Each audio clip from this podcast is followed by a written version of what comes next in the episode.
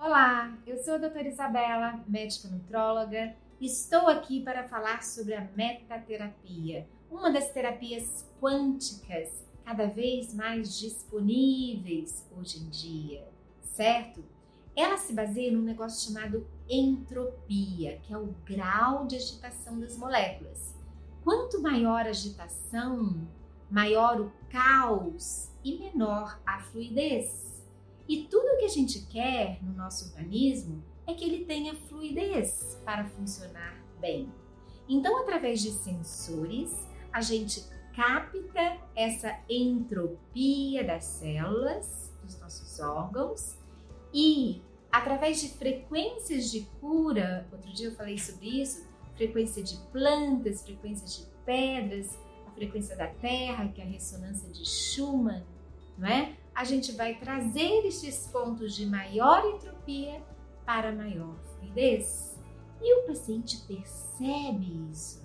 Não é uma coisa que tem que acreditar, você sente essa maior fluidez, certo? E a gente pode analisar praticamente todo o organismo: cérebro, fígado, baço, estômago, tireoide, ossos, próstata, ovários, adrenais, rins, tudo pode ser analisado para ver como está funcionando energeticamente e a gente pode também visualizar a melhora com a diminuição da entropia destes pontos e resultando em maior fluidez. Certo?